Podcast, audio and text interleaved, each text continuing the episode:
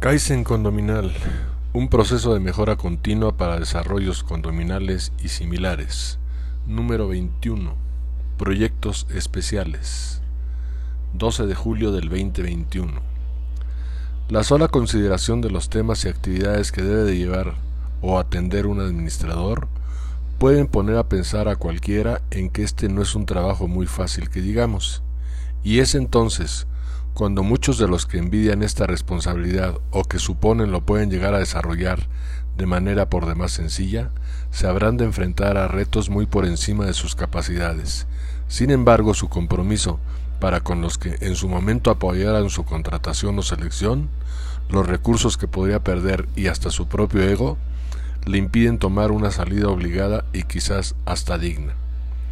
De no hacerlo así, las críticas y señalamientos que habrá de recibir habrán de llegar a un nivel como nunca pudo haber pensado en aquellos momentos iniciales, en los que su panorama parecía estar tan claro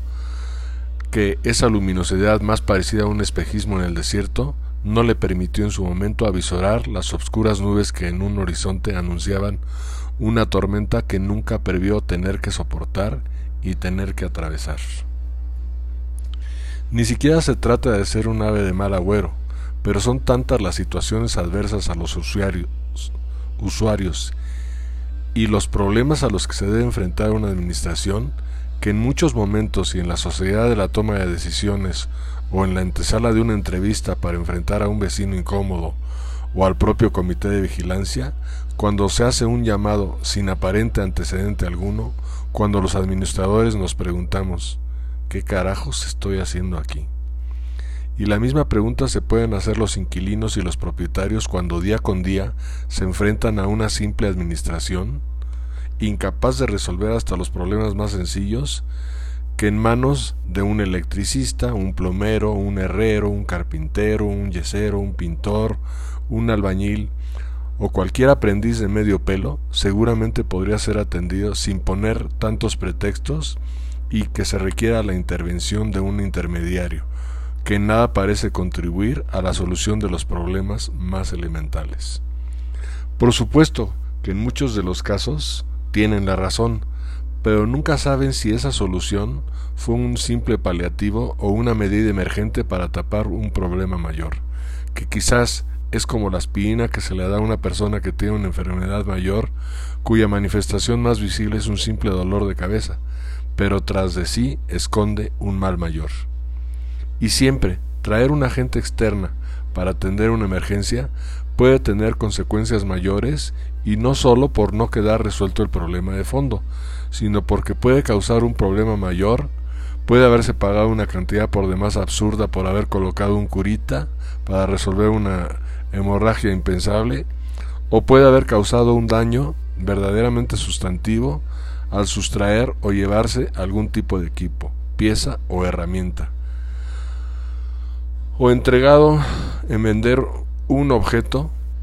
a un costo altísimo, situaciones que finalmente tendrán que atender la Administración por no haberse solicitado ninguna garantía o haber antes consultado a la propia Administración. Pero concentrémonos en el tema de los proyectos que en este podcast nos ocupan más allá de las tareas que de manera común y rutinaria debe atender la Administración,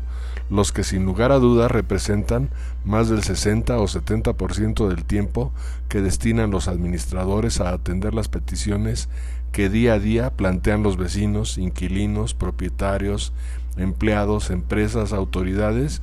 y por supuesto el capataz o verdadero patrón de la administración condominal, el comité de vigilancia.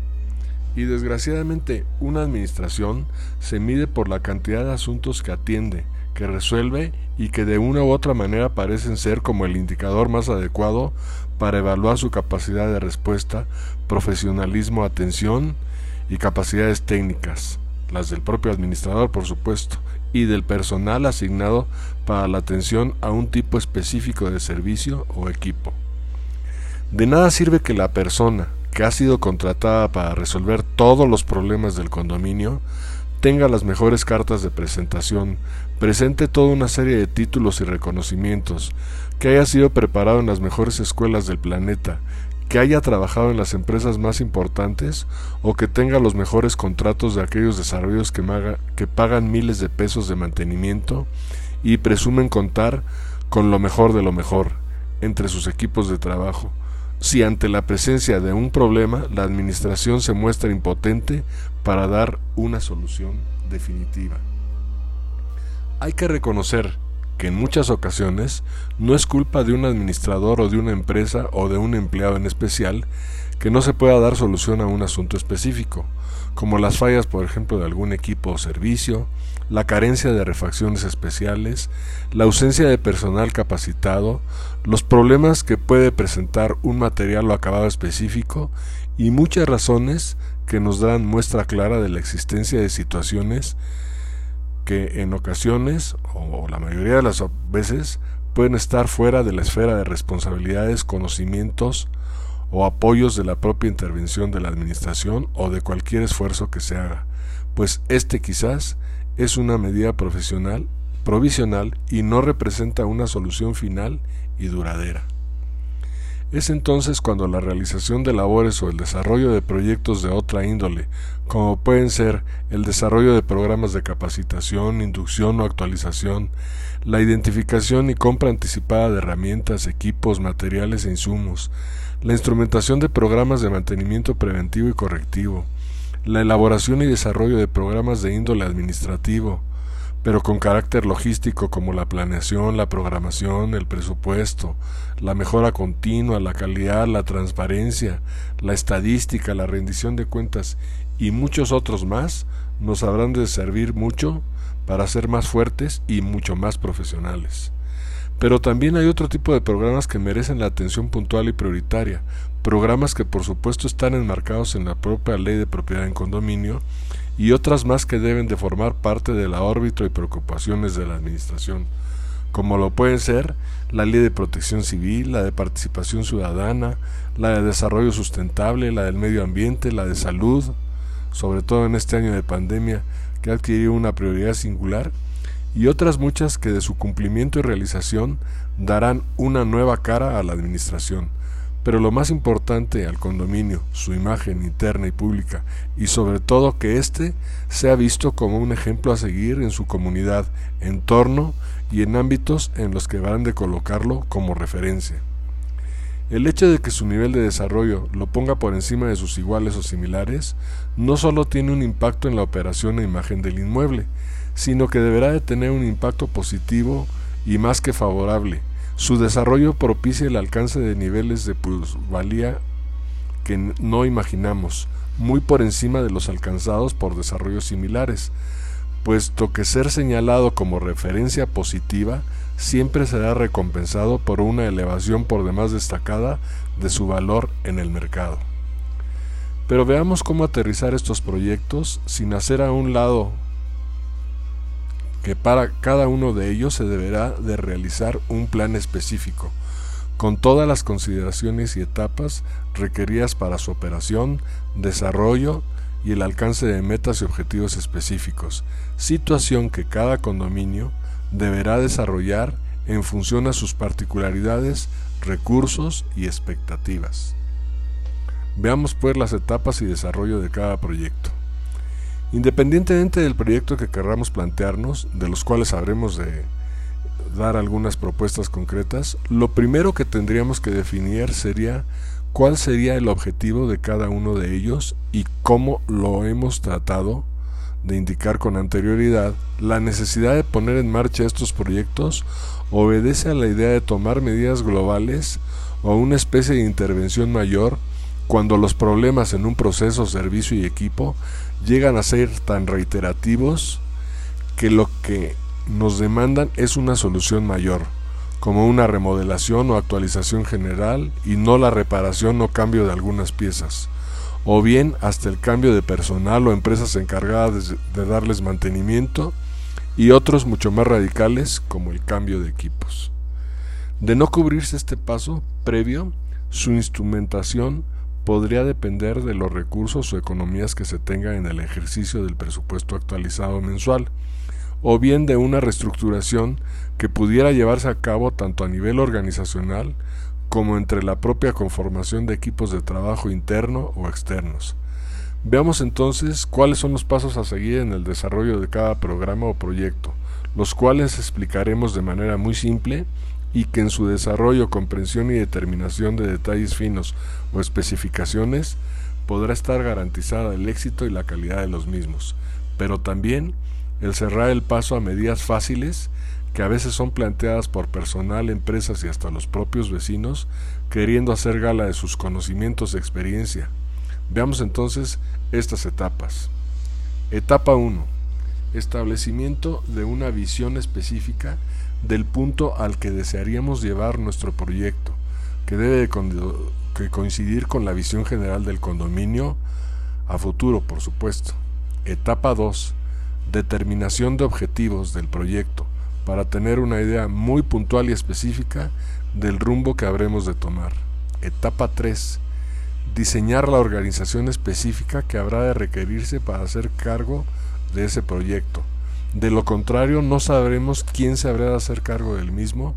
pues no todo es responsabilidad de la administración, sobre todo en el momento de instrumentarse. Etapa 4. Para nuestra empresa, así como para muchos proyectos y organismos privados, la formulación de indicadores de, desempeño, los famosos CAPIs, Key Performance Indicator, como puntos o medidas a atender en el desarrollo de todo proceso deben de ser fundamentales en todo proyecto. Etapa 5. La formulación de metas y el alcance de ellas es un tipo en un tipo específico no nos habrá de servir para ver si estamos avanzando conforme a lo planeado. Etapa 6. Aplicación y aprovechamiento de los recursos es un tema que vinculado con todo el proyecto podría servirnos siempre para determinar su monto, ejercicio y demás. Etapa 7. La determinación de estrategias por utilizar será motivo de nuestra experiencia en el desarrollo de cada proyecto y sobre todo en los que son básicos para el cumplimiento y concreción de objetivos. Etapa 8. La identificación, convocatoria y participación de aliados estratégicos debe de constituir una medida de calidad, supervisión, ahorro de recursos y otros factores que coadyuven en la operación y éxito de cada proyecto. Etapa 9. Lanzamiento del proyecto. Esto es clave para que en, su entorno se empiecen a generar toda una dinámica de observación, participación y prioridades de atención. Nada hay que esconder. Etapa 10. Desarrollo del proyecto. De acuerdo a todas las previsiones realizadas y bajo los parámetros que en su diseño de autorización fueron acordados, el desarrollo deberá de ser puntual a todas las características y planteamientos que se habían hecho con anterioridad. Etapa 11. Vinculación con la estructura organizacional y operativa, pero también con la comunidad en su conjunto para fortalecer la calidad en su desarrollo, términos y entrega final o conclusiones. Etapa 12 evaluación final, reportes y entregas del proyecto, a fin de que en verdad la gente conozca el éxito o el fracaso quizás de aquellos proyectos que harán del inmueble un mejor desarrollo, tanto en lo físico como en su operación, imagen y en el aspecto económico financiero.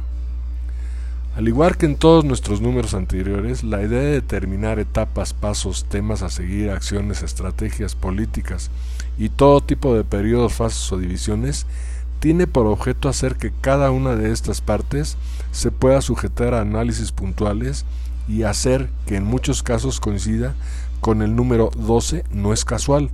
puesto que es el número mágico para nosotros, ya que puede corresponder al periodo de un año que muchos consideran básico para la realización de planes y programas.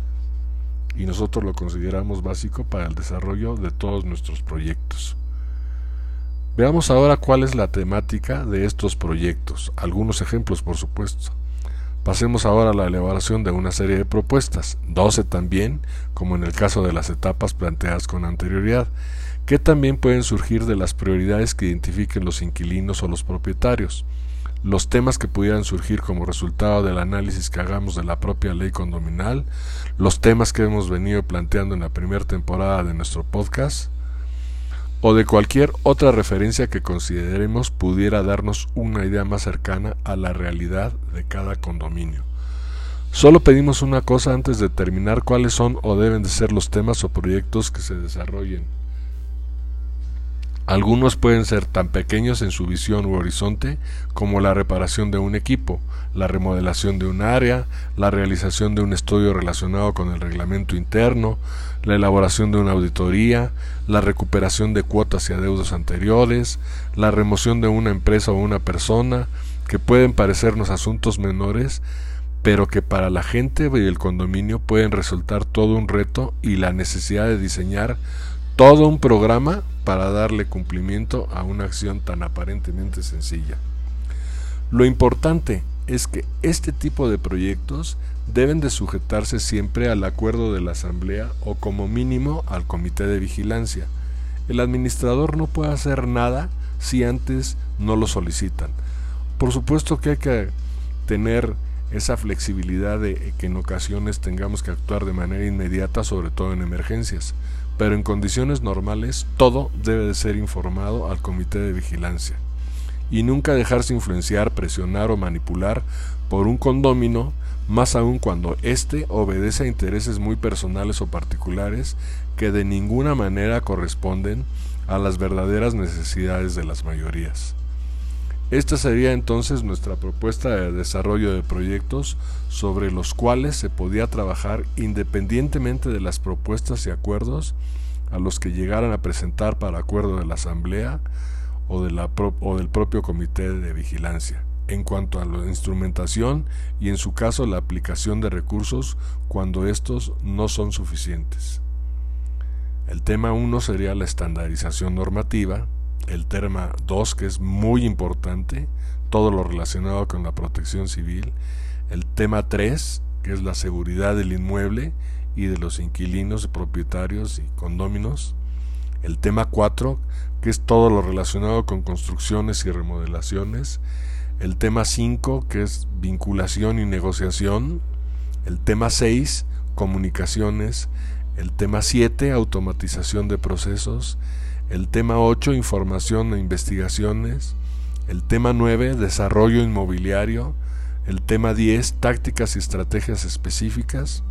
El tema 11, ahorro de recursos y financiamiento. Y el tema 12, unión comunitaria. Dejar los temas abiertos tiene por objeto facilitar la inclusión de proyectos o subproyectos que más que parecer una limitación, por el contrario, pretenden abrirse a la posibilidad de la participación como una de las formas más exitosas para la profesionalización de los servicios o para exigir de ella la calidad requerida en su cumplimiento. Antes de proceder a despedirnos, quisiéramos solo adentrarnos un poco en lo que pudiera resultar una contradicción en la idea de que este podcast hemos planteado porque por un lado pretendemos que se elabore o un trabajo para la puesta en marcha de proyectos cuyo objetivo parecería encaminarse a resolver no solo un problema, sino un proceso o subsistema que presenta fallas o desviaciones, que quizás por la frecuencia de sus eventos nos muestran que el problema es más de fondo y que quizás merece una cirugía mayor. Y por otra parte tenemos hemos mencionado que al realizar una acción una y otra vez Ello nos puede permitir alcanzar un grado de perfección máximo, por lo que siempre es bueno repetir una y otra y otra vez una acción hasta alcanzar la perfección. El problema es que si desde el principio estamos haciendo algo mal, los resultados seguirán siendo de la misma magnitud y de las mismas condiciones. Es ahí donde pretendemos llegar seguir entrenando o practicando en aquellas cosas en las que debemos de seguir empañándonos hasta llegar a un grado de perfección casi envidiable, pero siempre habrá cosas mejores por hacer, y qué mejor que impulsar nuevos proyectos o programas para enfrentar retos que no hemos podido vencer. Y ello es parte de la filosofía de nuestro podcast, entendiendo como ello la enorme necesidad que sentimos de adoptar un especial punto de vista ante las cosas, ante el mundo, ante la vida, ante uno mismo, pensar en el sentido más autónomo del término. La filosofía implica un espíritu crítico. La filosofía es una reflexión que lleve a repensar el mundo en el que uno vive. y créanme que en muchas ocasiones nos ha tocado vivir situaciones de enorme aburrimiento o inmovilismo, motivado por una actitud no de servicio, sino más bien de servilismo, por tratar de conservar la chamba, como decimos en México, o el jale, como dicen en el norte de nuestro país, atendiendo hasta en el más mínimo detalle las peticiones de condóminos que únicamente parecen ver el árbol caído y no el bosque que puede estar a punto de incendiarse. Y la creación y puesta en marcha de estos nuevos proyectos tiene muchísimos impactos directos en la resolución de problemas específicos, pero también en sacarnos del estado de inmovilismo o de nuestras áreas de confort que muchas veces ni siquiera hemos logrado dominar de manera integral, pero que preferimos dejar así a enfrentarnos a situaciones cuya magnitud y consecuencias podrían exponernos a tener que resolver retos y problemas mayores, cuyo impacto final ni siquiera alcanzamos a intuir. Pero acostumbrémonos a vivir en un inmovilismo, acostumbrarnos a vivir en un inmovilismo absurdo o tratar de quedar bien ante lo que pretenden los que pretenden desempeñar el papel de jefes o señores feudales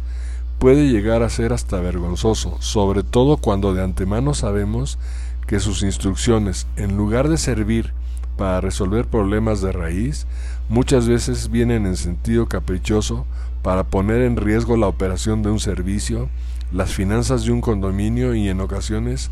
hasta la seguridad o el patrimonio de terceros. Y eso no es lo peor que puede suceder, sino que en el mediano plazo, aquel al que le hicimos caso o el que determinó nuestro actuar, habrá de seguir aprovechando una y otra y otra vez esta situación de poder para seguir imponiendo su voluntad de ideas por encima de los intereses y prioridades de la mayoría, e inclusive por encima del mandato de la ley, que muchas veces se ignora o viola de manera flagrante y que también utilizan como bandera cuando las cosas no funcionan como ellos quisieran. En resumen, no dudamos de que existan propuestas y recomendaciones de inquilinos, propietarios, personal, empresas y autoridades que tengan razón en cuanto a su utilidad, pero siempre habrá que pensar una y otra vez, cuando menos dos veces, cuál es el trasfondo de cada solicitud, más aún cuando claramente se ve el ánimo intervencionista o protagonista de alguien cuyo interés va más allá de la resolución de un problema, que además se ha presentado de manera reiterada y no se ha podido resolver ni en el pasado lejano ni en el cercano o presente. Busquemos siempre nuevas alternativas y si ellas no nos son suficientes, desarrollemos programas de mayor cobertura para mejorar las condiciones, operación y estatus de un área, servicio, equipo o similar. Siempre es bueno dar paso a la experiencia, a nuevas formas de enfrentar cualquier problema y sobre todo al mandato o recomendaciones de gente profesional o con cierto grado de expertise. Muchas, muchas gracias y esperamos que este podcast despierte en nuestros amables seguidores el compromiso por integrar en sus desarrollos la operación de nuevos proyectos mediante la implantación de acciones comunitarias mucho más sólidas e integradoras en una aparente participación solidaria. Búsquenos por favor o contáctenos en los siguientes enlaces. Nos hace mucha falta el tener el contacto con ustedes para resolver dudas o ampliarlas quizás, y seguramente juntos podremos trabajar de una manera más coordinada. Estamos en el correo electrónico campbell1919 También en el correo jgarciadealba50 gmail.com e y garciadealba.gmail.com En Twitter en K Condominal y en Instagram KCN-gestión de condominios. Y en los teléfonos 55 79 80 94 25 y 55 56 35 04 80. Hasta luego, saludos.